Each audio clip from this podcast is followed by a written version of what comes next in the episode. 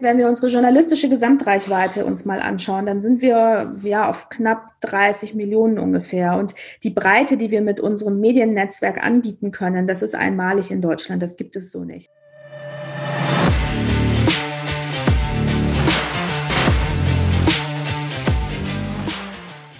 Heute haben wir zu Gast Karin Immenroth, Chief Data and Analytics Officer bei der Mediengruppe RTL Deutschland.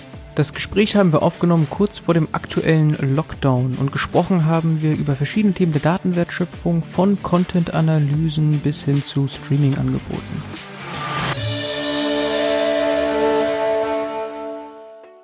Hallo und herzlich willkommen, Frau Immenroth. Guten Morgen. Freut mich, dass es klappt. Also ich hatte ja schon gesagt, Mediengruppe RTL Deutschland, da sind Sie jetzt über ein Jahr, aber natürlich hatten Sie auch vorher schon viele spannende Positionen inne. Vielleicht gehen wir einmal da durch kurz.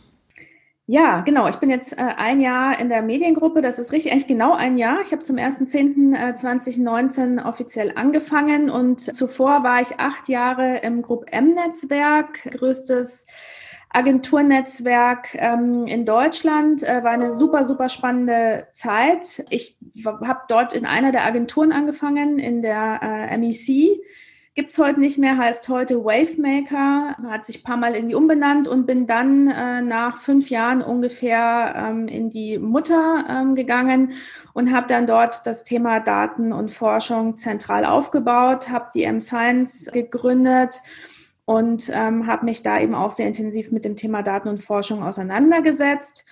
Zuvor äh, war ich auch schon auf Medienseite ähm, bei Burda äh, tätig in der Digitalvermarktung und äh, meine erste Position vor Burda war auch in der Agentur. Das heißt, es war immer so ein bisschen, ja, bisschen Agentur, ein bisschen äh, Medium. Ähm, war ich bei Media Plus äh, im Serviceplan-Netzwerk in München und ich habe eben in München Medienwissenschaften oder Kommunikationswissenschaften ähm, studiert und ja, habe mich ja jetzt schon beschäftige mich seit zwei Jahr, Jahrzehnten intensiv mit dem Thema Medien und freue mich eben jetzt sehr bei der Mediengruppe RTL das Thema Daten und Forschung zu verantworten und eben äh, ja auch voranzutreiben. Mhm. Okay, also eine sehr gute Mischung aus Medien, Kommunikation und Daten, analytische Auswertungen und Analysen. Vielleicht die Position, die Sie direkt vorher inne hatten. Sie haben gesagt, gegründet M-Science. Vielleicht können Sie da noch ein paar Worte zu verlieren. Genau, also im Prinzip äh, war es so, dass wir in der Agentur, also in der MEC und später dann bei Wavemaker das Thema Daten und Forschung, ja, ich sag mal so ein bisschen neu gedacht haben, neu aufgebaut haben. Wir haben äh, ein Kundenbusiness daraus gemacht, haben ähm, stärker uns damit auseinandergesetzt, was brauchen unsere Kunden eigentlich an Daten- und Forschungsberatung und haben eben so eine kleine Blaupause geschaffen innerhalb der MEC. Woraufhin dann die Gruppe M gesagt hat, naja, wir haben äh, vier Agenturen bei uns und könnte man das Thema nicht auch zentraler bündeln? Da ging es gar nicht drum irgendwie, ne, weil ich finde, wenn man Zentralisierung hört, geht es dann oft vielleicht um Einsparung etc. Das war in dem Fall überhaupt nicht so gedacht, sondern man wollte eben wirklich Kompetenzen bündeln und ähm, ja, wie soll ich sagen, Kompetenzen auf der anderen Seite, aber auch Daten natürlich, ne, und das Beste aus den Welten in einer Unit zusammenführen. Und ähm, das war dann eben mein Auftrag 2017 habe ich das angefangen, ähm, 2018 dann äh, offiziell die M-Science äh, gegründet als GmbH und das Thema eben weiter aufgebaut. Und als ich dann eben ähm, den Anruf von der Mediengruppe bekam, war ich an so einem Punkt für mich persönlich, wo ich gedacht habe, so, ich habe das aufgebaut, das läuft gut und das war für mich eben auch der Moment, über den Next Step dann nachzudenken. Mhm. Und das hat dann eben auch ganz gut gepasst. Ja, also Group M ist mir auf jeden Fall ein Begriff. M-Science hatte ich auch schon mal gehört. Einfach äh, im Bereich auch Influencer-Marketing, Marketing Analytics. Definitiv kommt man sehr schnell über diese Companies. Aber für die Außenstehenden, die vielleicht noch nie von diesen Unternehmen gehört haben, vielleicht einfach mal zur Kundengruppe. Vielleicht können Sie da noch was zu sagen. Ja, also Group M betreut im Prinzip mit die größten äh, Kunden ähm, in Deutschland. Also beispielsweise ein Nestlé ähm, ist ein mhm. Kunde, ähm, ein Bitburger beispielsweise. Ähm, ich habe sehr, sehr viel für L'Oreal gemacht, für Vodafone. Kunden, die jetzt nicht mehr bei der Group M sind, aber ähm, davor von Group M betreut äh, wurden.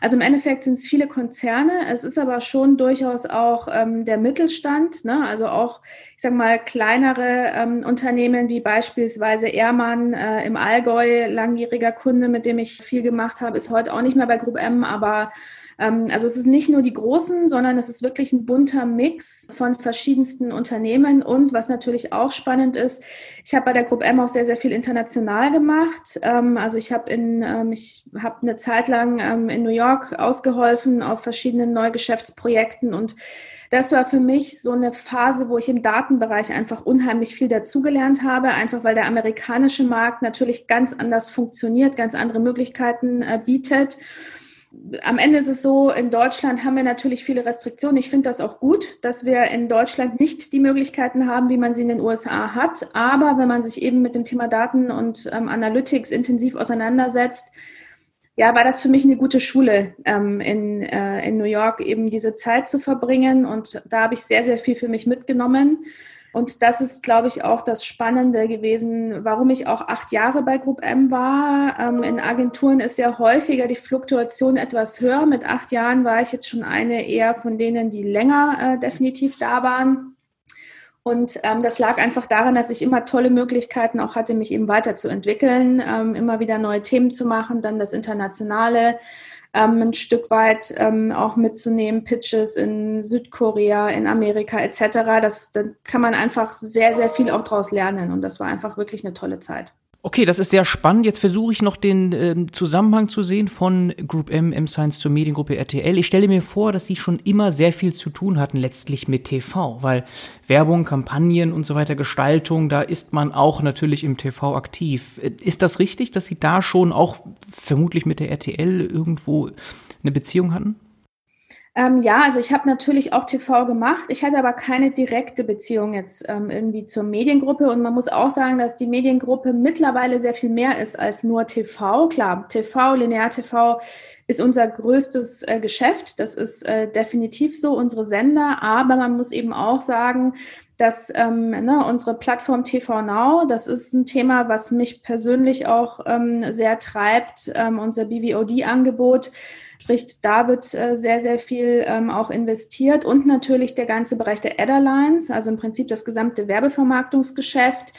Das sind alles Themen, wo ich auch bei Group M natürlich Kontaktpunkte hatte, ähm, wo man auch immer wieder mal natürlich auch zusammengearbeitet hat auf einer anderen Ebene, sage ich mal, als das, was jetzt, äh, ne, wie, wie ich es jetzt natürlich heute mache. Aber natürlich hatte ich immer Kontaktpunkte ähm, mit der IP, mit der Ad Alliance, mit äh, Gruner und Ja. Das ist natürlich auch ähm, ähm, ein wichtiger Zweig, der auch innerhalb der Ad Alliance ist. Das heißt, wir werden ja, wir werden auch interdisziplinärer und insofern passte die Agenturerfahrung, die ich hatte auf den breiten Medien sehr gut zu meiner neuen Rolle, weil ich eben mich einerseits um die Adderlines kümmere, das heißt um alles, was Werbevermarktungsthemen im äh, Data- und Forschungsbereich sind, aber natürlich auch um unsere linearen äh, Sender, das heißt der komplette Content-Bereich und natürlich eben auch ähm, sehr viel Ressource, besonders aus dem Data Science-Bereich bei äh, TV Now natürlich, agil sozusagen reinstaffe. Mhm, okay, wir sind natürlich alle gespannt zu hören, was in Sachen Datenbusiness passiert, aber wir haben ja schon angefangen, Mediengruppe RTL, da können wir noch ein bisschen mehr bestimmt zu erfahren, weil es heißt ja Mediengruppe, es ist eben nicht nur RTL, wie vielleicht die meisten kennen, RTL, RTL 2, Super RTL, noch andere TV-Sender. Vox gehört ja auch zur Mediengruppe, aber wie genau. Sie ja selber schon betont haben, sehr breit. Also da ist Streaming ja. dabei, da sind YouTube-Channels dabei und, und, und. Unglaublich viel.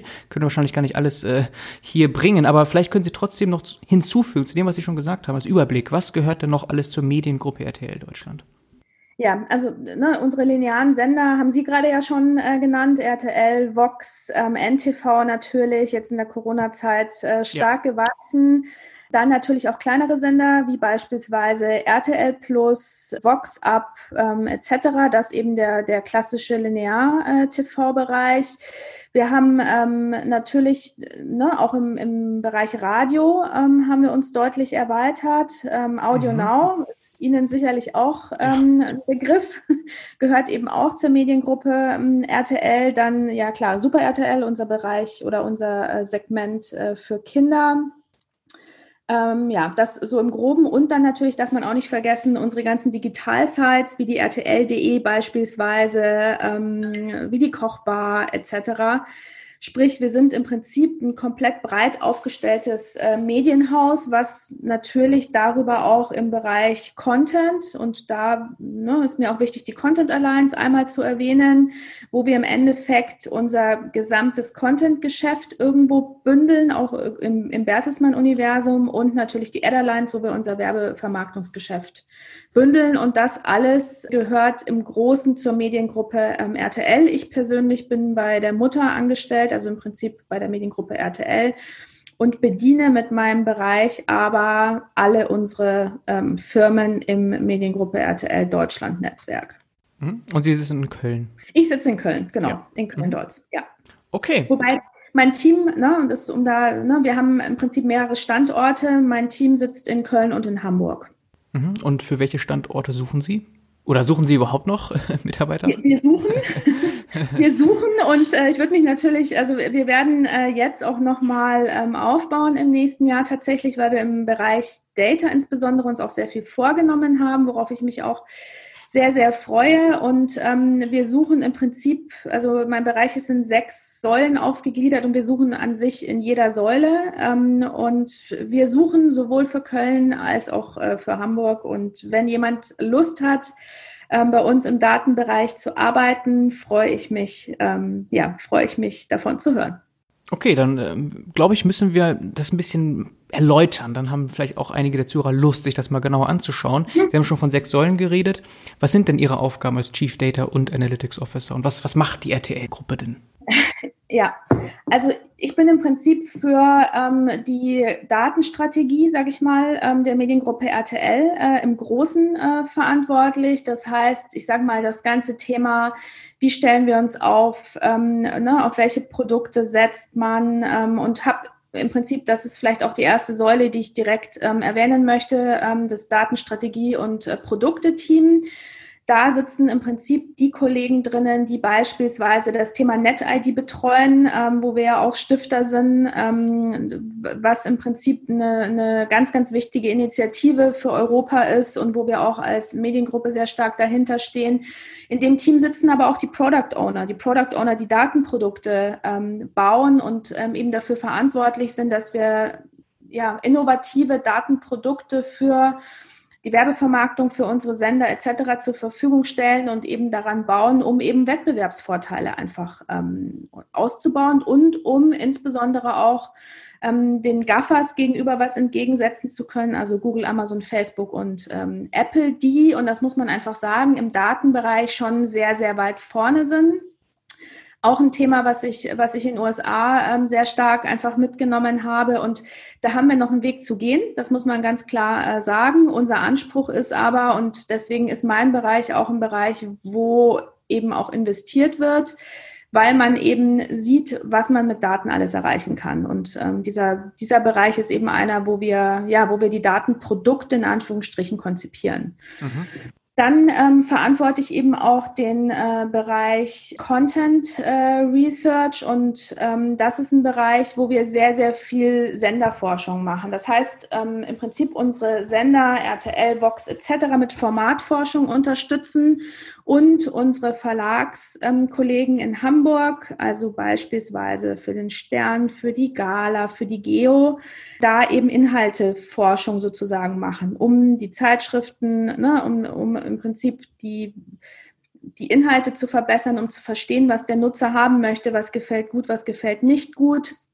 Und in Köln eben Fokus auf sehr viel Pre-Testing das heißt, ein Großteil der Pilotprojekte, die im Senderbereich äh, gestartet werden, beispielsweise haben wir jetzt seit Montag den neuen Nachmittag und diese ganzen neuen Formate sind eben auch bei mir durch den Test gelaufen in, im Team und da schauen wir uns eben an, kommt das gut an beim Publikum oder sollten wir es besser gar nicht ausstrahlen, weil das Ne, weil das einfach nicht, nicht gut ankommen wird in der Bevölkerung.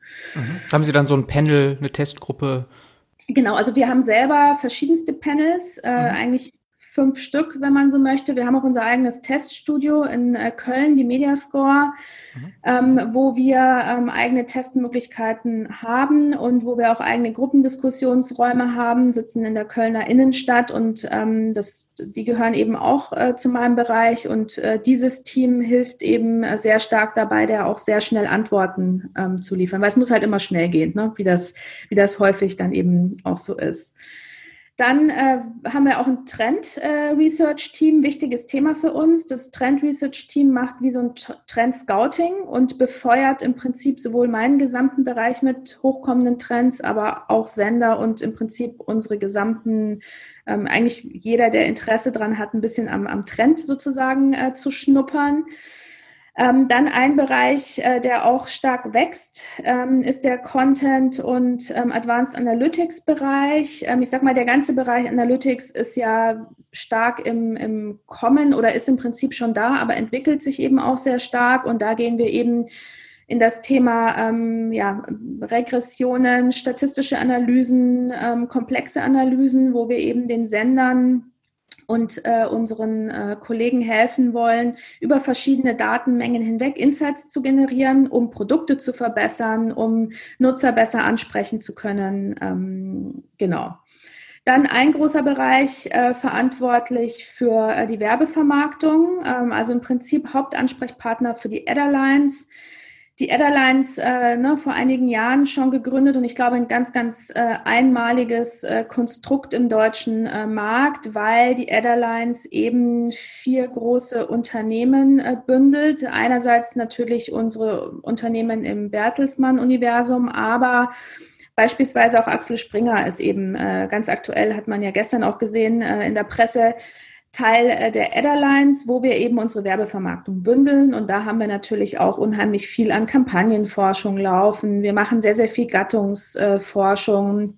Wir bauen Datenprodukte natürlich auch für äh, die Adderlines. Das heißt beispielsweise ähm, das Thema Signature Code, was wir neulich äh, gelauncht haben, wo wir uns eben anschauen, wie einzelne Werbespots und Umfelder über künstliche Intelligenz die Werbewirkung steigern können, ähm, etc. Mhm.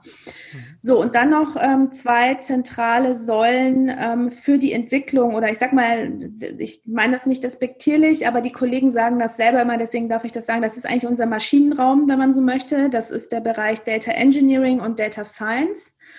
Ein Bereich, der oder sind, sind zwei Säulen, die aber sehr, sehr integriert auch eben mit unserer ähm, Strategiesäule und der Produktsäule natürlich arbeiten müssen, irgendwo im Dreiklang, weil da werden im Prinzip die Datenprodukte gebaut und umgesetzt, die dann eben in der, im Ownership, in der Datenstrategiesäule sozusagen ähm, betreut werden. Und das sind, das sind mittlerweile ein Team von 80, 90 Personen, die eben ne, ganz, ganz verschiedenen Hintergrund haben ähm, und die eben, ich sag mal, die Intelligenz sozusagen zum Leben bringen auf Basis der Daten, die wir haben. 80, mhm. 90 ein langer Monolog. Na, wir haben gespannt zugehört. 80, 90 Personen haben Sie gerade gesagt. Wie viele Personen sind denn insgesamt in dem Bereich Data Analytics bei der Mediengruppe? Also wir, wir sind, ähm, äh, also ich denke mal Ende nächsten Jahres werden wir so 160, 170 Personen okay. äh, sein. Im Moment sind wir so auf 120 und mhm. ähm, wir wachsen eben gerade nochmal. Ja, zählen Sie dazu auch schon Data Engineers? Ja. Okay, genau. Die sind dabei. Das Alles ist im Prinzip klar. dann äh, der Gesamtbereich, ja. Okay, der Gesamtbereich. Ja, und jetzt haben Sie verschiedene Sachen, Säulen angesprochen. Der Bereich Trends, beinhaltet der auch Technologien? Ja, also wir schauen uns da auch Technologien an. Ähm, die Technologiethemen werden aber dann eher aus dem Data Engineering und Data Science Team gemeinsam mit dem Datenstrategie-Team äh, getrieben. Okay. Der Trendbereich geht eher in die Research, ähm, in die Research-Denke, ähm, sage ich mal. Aber Technologietrends, da kümmern wir uns auch drum, aber dann eben in den technikgetriebenen Bereichen sozusagen. Okay. Wir haben ganz oft von Datenprodukten gesprochen. Da würde ich gerne einiges mal konkret hören gleich oder auch andere Beispiele für Datenwertschöpfung. Bevor wir aber da einsteigen, vielleicht noch ganz kurz, könnten Sie noch so ganz grob sagen, wie viel TV denn ausmacht in der Mediengruppe? Sind das jetzt irgendwie 50 Prozent, 60 Prozent wie das Gesamtumsatzes der Mediengruppe RTL? Also es ist auf jeden Fall äh, der größte Anteil. Ist Zahlen, schon der größte Anteil. Mhm. Ja, ist auf jeden Fall der größte Anteil. Gut, der Definitiv. größte Anteil. Okay, ja. also dann gerne vielleicht mal etwas konkret aus den Säulen herausgepickt für Datenwertschöpfung, für Datenprodukte. Das haben Sie jetzt häufiger erwähnt. Ja, also ich pick gerne mal direkt, um an TV anzuknüpfen, äh, ein TV-Produkt äh, sozusagen äh, raus, nennt sich Cassandra. Mhm. Warum Cassandra? Weil wir eigentlich alle unsere Produkte benennen, um irgendwie, ne, um da eine Identität auch so ein Stück weit zu schaffen. Und bei Cassandra geht es sehr stark um das Thema ähm, Reichweitenprognose. Ähm, mhm. Reichweitenprognose einmal in Richtung Sender. Das heißt, wie entwickeln sich unsere Formate in Bezug auf Netto-Reichweiten, Marktanteile ähm, etc. Natürlich mit Blick auf die Gegenprogrammierung unserer Konkurrenzsender. Und es geht auch sehr, sehr stark in den Bereich Werbevermarktung. Das heißt, ähm, Machine Learning bedingte Unterstützung beziehungsweise Prognose von äh, Werbeinselreichweiten zur Optimierung natürlich ähm, unseres gesamten Geschäftsmodells, wenn man, wenn man dahinter schaut. Ne? Und ähm, das ist ein, ein, richtig großes Projekt, weil wir in diesem Projekt natürlich sämtliche Daten äh, zusammenführen müssen und weil man sich auch vorstellen kann, wir haben ja sehr, sehr viele Interferenzeffekte, sage ich mal. Ne? Also ist das Wetter gut, ist das Wetter nicht gut, ähm, ist sicherlich ein Effekt. Wir haben Konkurrenzeffekte. Wenn jetzt unsere Münchner Kollegen beispielsweise eine sehr, sehr starke Programmierung in einem Sendeplatz um 20.15 Uhr haben, hat das auf jeden Fall einen Einfluss auf unsere Programmierung. Und was die Kollegen da eben machen, die bauen im Prinzip eine ähm, Machine Learning ähm, oder eine, eine Reichweitenprognostizierung basierend auf Machine Learning, die dann, wenn wir fertig sind, und ich denke, das wird im Jahr 2021 der Fall sein, automatisiert ähm, unsere Kollegen ähm, sowohl in der Programmplanung, aber eben auch in der Adderlines äh, unterstützen, künftig ihren Job noch besser machen zu können. Es geht uns dann nicht um, ne, also es geht nicht nicht, weil wir werden ganz oft beispielsweise gefragt, ja, ähm, braucht man dann überhaupt noch braucht man dann überhaupt noch Mitarbeiter? Und ja, die braucht man, weil im Endeffekt bieten wir mit unseren Produkten eine Unterstützung, eine bessere Entscheidung treffen zu können. Natürlich wird aber immer noch auch die Expertise unserer Kollegen beispielsweise im Programmbereich ähm, benötigt. Das wäre jetzt zum Beispiel ein ganz äh, wichtiges Thema, auf dem wir gerade ähm, aktiv sind. Vielleicht noch ein anderes Thema im Bereich Dateninfrastruktur. Ähm, Im Moment ist es so, dass wir, ähm, das Projekt nennt sich Anker. Ähm, Anker, weil wir das ein bisschen so begreifen, dass wir alle unsere Daten in einen großen Data Lake bringen wollen, einfach weil wir damit noch besser Produkte bauen können und auch in der Skalierung her eine größere Schnelligkeit sozusagen ähm, hinbekommen, neue Datenprodukte zu bauen. Und ähm, deswegen bauen wir eben eine große Datenplattform auf äh, im Moment und das auch ein ganz, ganz wichtiges ähm, Projekt, wo wir gerade ja sehr, sehr viel investieren und auch äh, Ressource reinstecken, wo wir aber auch schon große Fortschritte gemacht haben und schon merken, dass wir deutlich schneller werden in dem, was wir unseren Kollegen sozusagen an Datensupport eben auch bieten können. Mhm. Okay. Ja, Reichweitenbestimmung und auch äh, Forecasting ist natürlich entscheidend, weil das Geschäftsmodell ja nun mal auf Reichweite beruht. Ne? Wenn man äh, Richtung genau. Werbung denkt, dann ist Reichweite entscheidend für letztlich das, was man erlösen kann über, über die Reichweite. Ja, ähm, genau. Jetzt gibt es natürlich schon viele Dienstleister in dem Bereich oder es gibt die Arbeitsgemeinschaft Online-Forschung, die mhm. ja Zahlen bereitstellen, die entsprechende Reichweitenmessungen machen. Trotzdem wird sehr viel in-house gemacht. Haben wir das richtig verstanden? Oder wird da auch so, ist wahrscheinlich ein Mix ne, aus Dienstleistern und, ja. und in-house? Also es ist ein Mix. Wir sind natürlich ähm, und ähm, ne, wir sind natürlich in allen deutschen Mediengremien ähm, integriert und auch aktiv. Ähm, ich ne, persönlich bin im Aufsichtsrat ähm, zusammen mit meinem Chef, dem Matthias Dang, ähm, der Arbeitsgemeinschaft Fernsehforschung. Für uns natürlich ein ganz, ganz wichtiges Thema. Ähm, mein Team, meine Kollegen äh, sind im Bereich der AGOV tätig, die Sie ja gerade, also ne, der Arbeitsgemeinschaft Online-Forschung. Wir sind im OVK aktiv, wir sind im BVDW aktiv. Ähm, wir sind, ne, also das ist für uns ein ganz, ganz zentrales Thema, denn dadurch, dass wir im Prinzip so ein großes Medienhaus sind, ist natürlich unser Anspruch, da auch an der Medienwährung in Deutschland natürlich mitzuarbeiten. Das ist, ähm, das ist ganz klar. Ähm, nichtsdestotrotz gibt es halt Themen, also beispielsweise die Prognose von Reichweiten. Das ist ein Thema, das gibt es so jetzt nicht irgendwie in einem der, der, der Mediengremien. Insofern ist das ein Thema, wo wir gesagt haben, gut, da, da kümmern wir uns selbst drum es ist eigentlich immer ein Spannungsfeld oder ein Mix zwischen was können wir von extern nutzen und was kann man dann eben vielleicht auch weiterverarbeiten und was muss man komplett ähm, neu machen. Aber wir sind, ne, wir sind ganz großer Unterstützer ähm, der Joint Industry Committees, ganz klar. Ähm, und gleichzeitig sind wir aber auch der Meinung, dass es Themen gibt, die wir selbst vorantreiben müssen. Mhm, okay. Wenn man sich auf der Seite Mediengruppe RTL mal umschaut nach Zahlen und Daten, Fakten, die sind ja dort transparent und öffentlich einsehbar. Zum Beispiel ganz spannend, Zuschauerstärkste Sendung des Jahres 2019 war das Spiel äh, Fußball Niederlande gegen Deutschland mit fast 12 mhm. Millionen. Dann kann man sich die Marktanteile anschauen. Da ist RTL auf Platz 1 in der Mediengruppe, dann kommt Vox und so weiter. Und auch äh, spannend einfach der Jahres-TV-Marktanteil der Gruppe mit 28 Prozent 2019. Mhm. Also auch sehr, sehr äh, dominant vielleicht kann man sagen. Also da gibt's nicht allzu viele Player, die das erreichen. Da gibt's vielleicht noch eine Pro7 natürlich.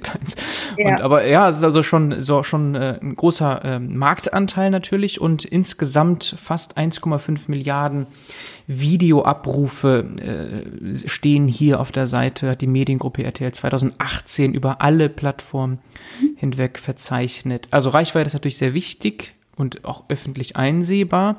Wenn Sie das einmal vergleichen, die Frage müssen Sie sich ja wahrscheinlich gefallen lassen im Vergleich zu Twitch und YouTube, auch dort ist natürlich die RTL äh, vertreten, aber sind die Zahlen dann immer noch so sozusagen beeindruckend? Jetzt haben einzelne Influencer ja auch teilweise Millionen Views auf einzelne Videos. Ähm, wie gucken Sie einfach? Es würde mich wirklich interessieren, wie Sie darauf gucken, auf diese Zahlen mhm. tatsächlich.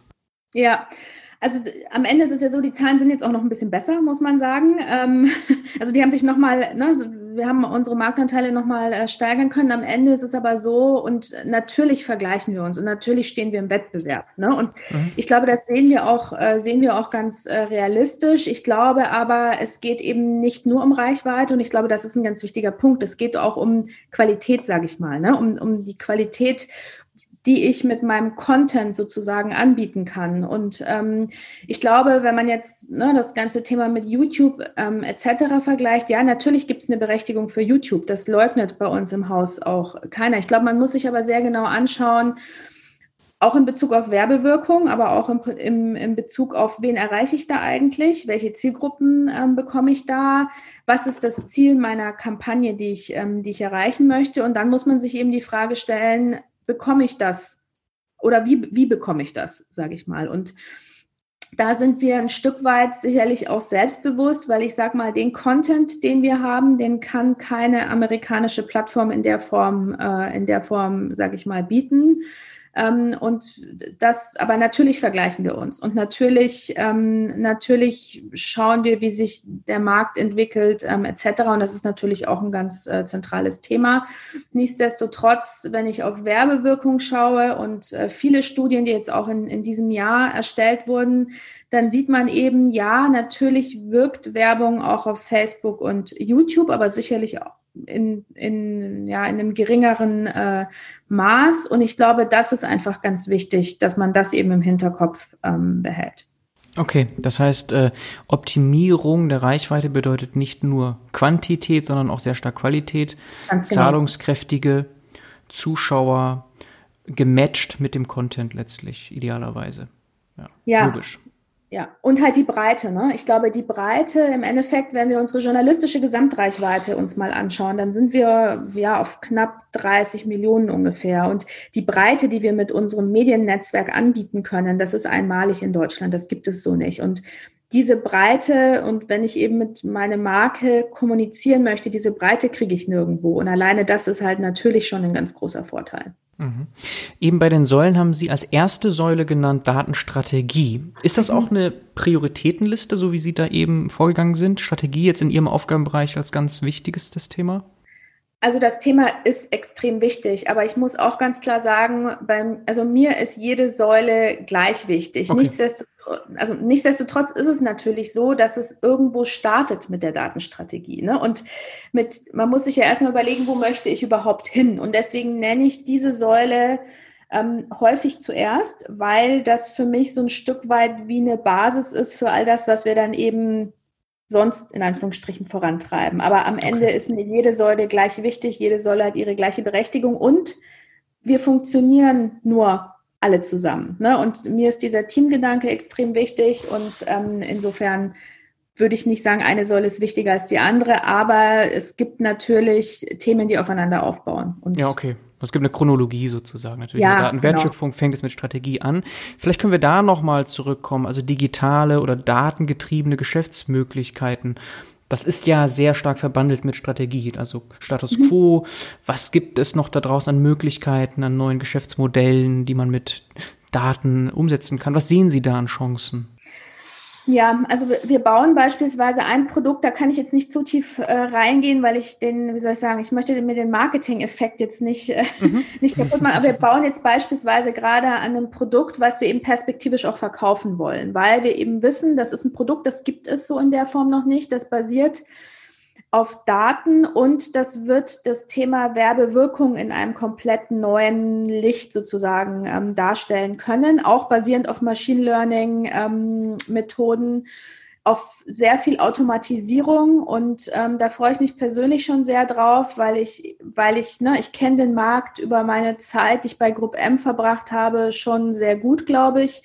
Und ich weiß einfach, dass wir da gerade an was bauen, arbeiten, was es so in der Form noch gibt, was einerseits ähm, unsere Kollegen in der Ad unterstützen sollen, letztendlich natürlich irgendwo die Wirkung unserer Kampagnen noch besser nachweisen zu können. Auf der anderen Seite ist das aber auch die Chance, ähm, ja, für uns ich sag mal, irgendwo eine Wertschöpfungskette zu öffnen, die wir jetzt vielleicht in der Form so noch nicht haben, weil wir eben das Thema auch verkaufen können, sozusagen. Und da freue ich mich sehr drauf. Das wird in Q1, denke ich mal, äh, gelauncht werden und das sind eben Themen, die mich persönlich auch ganz stark vorantreiben. Ne? Themen zu entwickeln, die es so in der Form noch nicht gibt und mit denen wir eben einen Mehrwert schaffen, ähm, einerseits intern, aber auch für den Endkunden extern. Mhm. Okay. Sie haben jetzt mehrmals Ad-Alliance erwähnt. Wie wird das geschrieben? Wie es geschrieben wird, ähm, Ad ja. und dann Alliance wie in Englisch praktisch. Ah, ja, okay. Ad Alliance, also okay. der Gedanke ist im Prinzip auch die Allianz. Ja. Ähm, und das Gleiche haben wir für Content ja auch, ne, wo wir im Prinzip unsere Content-Medien bündeln und eben über den Skalierungseffekt sagen, wir sind so breit aufgestellt. Bei uns kann man im Prinzip, also wenn man sich auf die Adderlines, äh, wenn man zum Beispiel aufs äh, auf die Reichweite schaut, dann erreichen wir eigentlich 99,9 Prozent der Deutschen, weil wir einfach so breit aufgestellt sind, was die Medien angeht. Okay. Ja, ich würde gerne noch zu weiteren Möglichkeiten kommen. Sie haben ja gesagt, in den USA haben Sie schon viel gesehen. Vieles von dem ist nicht umsetzbar in Deutschland. Jetzt das Thema Machine Learning. Damit kann man wiederum sehr viel machen, technisch, personalisieren, ja. Targeting. Gerade im Streaming-Bereich kennen wir das. Das ist ja wahrscheinlich für Sie auch so ein Balanceakt an. Was ist technisch möglich? Was ist äh, gesetzlich erlaubt? Hm, welche Möglichkeiten sehen Sie da noch? Also wirklich auch vielleicht konkret mit Machine Learning. Ja, also klar, wir haben in, äh, wir haben die DSGVO, das ist auch gut so. Ne? Das ist mhm. mir auch persönlich äh, ganz wichtig, weil wie gesagt, ich möchte nicht, äh, keine Ahnung, ich möchte nicht, dass man sieht, das ist Karin Imroth und ihre Kreditkartendaten sind übrigens so und sie hat gestern folgendes eingekauft, weil ne, in den USA ist das halt so und da ist halt das Thema Datenschutz, das das kann man halt, das kann man einfach nicht vergleichen. So, deswegen, ich finde das gut, wie es in Deutschland ist. Nichtsdestotrotz man kann halt schon sehr viel machen, auch unter Einhaltung. Und das ist, ne, weil wir halten selbstverständlich alle Richtlinien ein, die äh, uns die DSGVO auch äh, vorgibt. Wir haben Datenschützer ähm, bei uns im Unternehmen, mit denen sind wir natürlich super eng im Austausch. Wenn ich jetzt aber schaue, was wir beispielsweise auf TV Now machen, da ähm, habe ich eben meine Kollegen aus der Data Science, die ähm, beispielsweise stark am Thema Recommendation arbeiten. Das mhm. heißt, und das machen wir halt, sage ich mal, also entweder holen wir uns den äh, Consent ein, aber man kann natürlich auch viel auf aggregierten Daten machen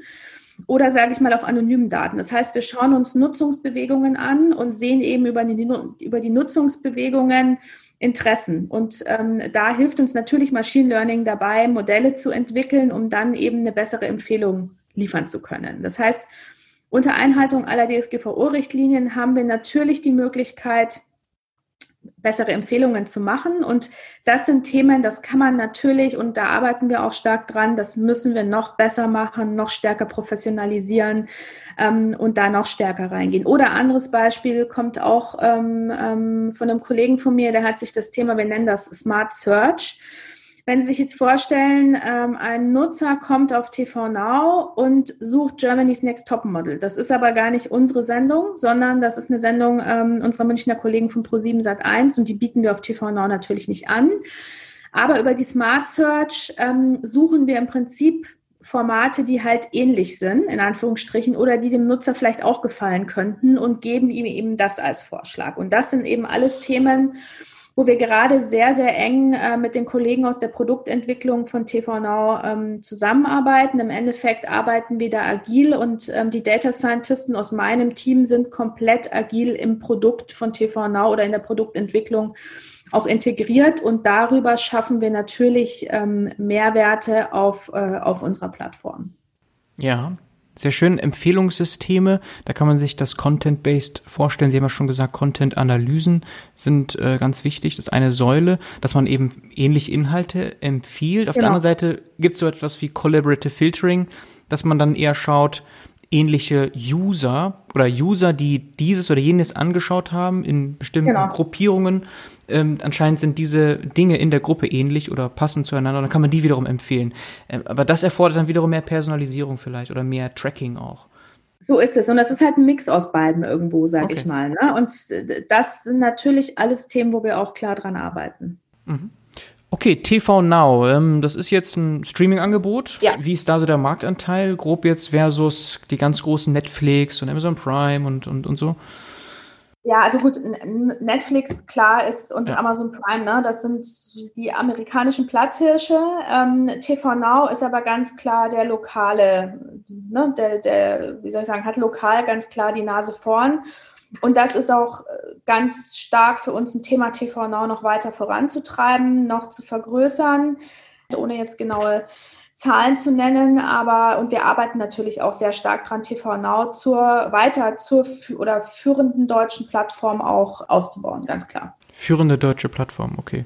Dann eben als Gegengewicht vielleicht, wenn man das so überhaupt nennen kann, Netflix und Amazon Prime und und Disney Plus vielleicht gibt es ja jetzt auch. Und Disney Plus vielleicht, aber ich glaube, man kommt sich, also klar, es gibt, es gibt Segmente, da ist TV Now deutlich stärker als Netflix und Amazon Prime. Ne? Also Welche also wären glaube, das? Deutschsprachig? Ja, ich sag mal, der ganze äh, Bereich äh, Love Reality, ne, also sowas wie Bachelor, Sommerhaus der Stars etc., das sind Themen, die, und da, da bekommen wir auch, ne, Sommerhaus der Stars war jetzt eins der Formate, wo wir, wo wir schon auch im Analytics sehen, dass wir überproportional viele Abonnenten ähm, gewinnen konnten. Das sind Formate, mhm, die gibt es mhm. in der Form ja gar nicht auf Netflix. Und was auch definitiv ein Thema ist, und da nehme ich mich selbst nicht aus, wenn jetzt Formate im Free TV starten, haben wir diese Pre, äh, Preview-Funktion.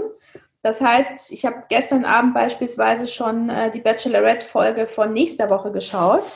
Mhm. Das ist auf jeden Fall auch ein Thema, was sehr, sehr gut ähm, auch angenommen wird. Und ähm, ich weiß nicht, ob Sie TV Now kennen. Wir haben jetzt, also wir haben in den letzten Monaten gerade über den Sommer unheimlich viel neuen Content ähm, bekommen. Mhm. Also, mir geht es teilweise so, ich gehe rein, ich weiß gar nicht, was ich schauen soll. Und ich glaube, über die Vielfalt, äh, mhm. die wir das wird auch noch mal eine, das wird uns auch noch mal einen guten Schwung definitiv mitgeben. Okay, das ist spannend. Nee, persönlich äh, kennt, kannte ich jetzt TV noch nicht konkret, also war mir ein Begriff, aber jetzt nicht als Konsument äh, schaue ich mir gerne auch mal an, was es da so an Content gibt. Ja, wir sind jetzt fast schon am Ende, aber ich würde trotzdem noch gerne fragen, weil Sie ja schon Veränderungen auch auf dem Markt angedeutet haben. Also jetzt vor allem mit Corona natürlich jetzt. Ne? Da haben Sie, äh, also wir sind jetzt in einem Podcast, ein Audioformat. Sie haben Audio Now erwähnt. Da wird sicherlich sicherlich äh, auch in den Zahlen sich widerspiegeln, dass es da einen Zulauf gibt. Mhm. Streaming ist auch wichtiger geworden in der Corona-Zeit, das kann man wahrscheinlich auch so sagen. Aber wenn Sie da so draufschauen, High Level, was sind die Veränderungen jetzt in der Corona-Zeit konkret? Ja, also wir haben in der, im ersten Lockdown, ich sage mal März, April, Mai, haben wir historische Werte in der, in der TV-Nutzung gesehen. Ähm, wir haben Nutzungsbewegungen gesehen, die wir eigentlich Jahrzehnte nicht gesehen haben. Ich sage mal, dieser Lagerfeuereffekt des TV, des, des, ja, des Linear-TVs kam wieder. Man trifft sich abends beim Abendessen und schaut gemeinsam Fernsehen. Ein Stück weit natürlich auch mangels Alternativen. Ne? Also wir haben, das war Wahnsinn. Wir, also das waren Reichweitenzahlen. Uns war klar, dass die sich irgendwann, ne, wenn der Sommer kommt und die Beschränkungen weg sind, Trotzdem waren das wirklich historische äh, Werte. Die Streaming-Nutzung ist auch gestiegen, aber ich sage mal vom Anteil her nicht so stark wie die Linear-TV-Nutzung. Wir haben ähm, ja wahnsinnige Nutzungsverläufe ähm, natürlich auf NTV, also auf unseren ganzen Nachrichtenformaten. Gar nicht nur NTV, also NTV ganz besonders, aber natürlich auch im, im Nachrichtenbereich auf RTL, ne, auf RTL aktuell etc. Einfach weil der Informationsbedarf der Bevölkerung ähm, so unheimlich groß war. Und äh, Audio Now haben wir jeden Rekord geknackt, den wir halt äh, so schon mal ähm, aufgestellt hatten, muss man klar sagen. Wir haben aber auch in der Printnutzung positive Entwicklungen gesehen. Ne? Auf, der anderen, auf der einen Seite, klar, sind irgendwie Bordexemplare zurückgegangen und so weiter. Wir haben aber in den Abonnentenzahlen haben wir positive Entwicklungen gesehen. Das heißt, insgesamt als Fazit hat sich die Mediennutzung in der Corona-Krise definitiv intensiviert, muss man ganz klar sagen. Ähm, wir, haben, wir haben Effekte gesehen, die zum Teil auch nicht wieder komplett zurückgegangen sind. Das heißt, wir haben Nutzer, neue Nutzer bekommen, die wir vorher nicht hatten, die sind uns auch geblieben. Das sind mhm. natürlich alles gute Nachrichten. Und ich bin jetzt gespannt. Ab nächster Woche Montag startet ja sozusagen dann äh, Lockdown Light Nummer zwei, ja. wenn man so möchte.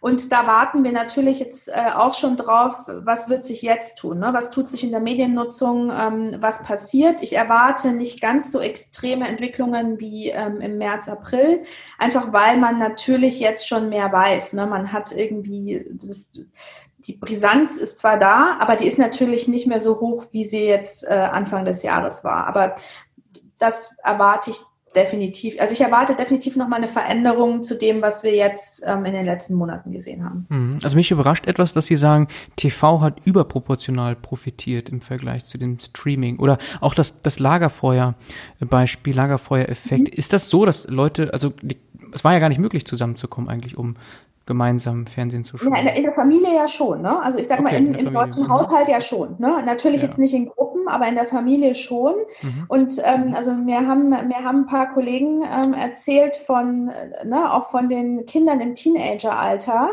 die dann tatsächlich, die dann auf einmal angefangen haben, auch linear zu schauen. Die haben noch nie vorher irgendwie sich linear mal ein Format angeschaut, weil dieses Thema, was man ja vor 20 Jahren noch hatte, ich muss jetzt um 20.15 Uhr auf dem Sofa sitzen, fertig mit allem. Das habe ich ja so in der Form nicht mehr. Und das haben wir jetzt aber wieder gesehen. Ich glaube schon, natürlich, weil halt die Welt stand ja Kopf oder steht ja immer noch ein bisschen Kopf. Und ähm, ich, ich erkläre mir das schon so, dass das, dass das mit so der Hauptgrund war. Mhm. Okay, nicht jetzt vielleicht Selection Bias auf die Zielgruppe gerichtet, die die, die Gruppe hat. Irgendwie, das kann man wahrscheinlich. Also vielleicht sind das mehrere Faktoren, aber es ist erstmal interessant, das zu festzustellen, dass also TV. Meine, die anderen Sender haben das ja, und die anderen Sender, die öffentlich-rechtlichen, haben das auch erlebt. Also das ist jetzt nicht nur Mediengruppe RTL, sondern das sind jetzt ganz allgemeine Trends, die wir halt im, im TV-Markt gesehen haben. Ne? Also mhm. ich habe auch guten Austausch mit den Kollegen äh, in München, die haben die gleichen, die haben die gleichen Themen gesehen. Also das ist wirklich eher ein Medientrend als ein Mediengruppe RTL. Thema. Mhm. Und, und einige Veränderungen werden auch nachhaltig sein. Also vielleicht dieser Lagerfeuereffekt nicht, nicht. Ne? Genau. Aber äh, ja. Audio als Format hat sich jetzt stärker ja. etabliert, das kann man wahrscheinlich schon so sagen. Ne? Also wird sich ja. zeigen, aber man kann sich das gut vorstellen. Ja, absolut. Okay, wunderbar. Ich glaube, wir haben einen schönen Überblick gewonnen zur Mediengruppe, zu ihren Aufgaben, was in Sachen Daten Analytics gemacht wird. Nochmal der Aufruf natürlich, wenn sich unter den Zuhörern jemand dafür interessiert, einfach mal Kontakt aufnehmen, anschauen, was gemacht wird. Mal gerne, genau. Am besten über LinkedIn oder wie am besten? Am besten über LinkedIn ähm, oder gerne auch ähm, karin.imroth.mediengruppe-rtl.de. Da bin ich ganz offen. Und falls jemand Interesse hat in unser, wir sind ein wirklich ein bunt gemischtes, unheimlich tolles äh, Team, worauf ich auch sehr, sehr äh, stolz bin und ähm, wir freuen uns. Sehr schön. Frau Immenroth, dann hoffen wir, dass vielleicht noch der eine oder andere Kandidat hinzustößt zu den 120 Mitarbeitern, die Sie jetzt haben in dem Bereich. Und in dem Sinne, vielen Dank, war ein spannendes Interview, hat sehr viel Spaß gemacht. Alles Gute, tschüss. Mir auch, vielen Dank.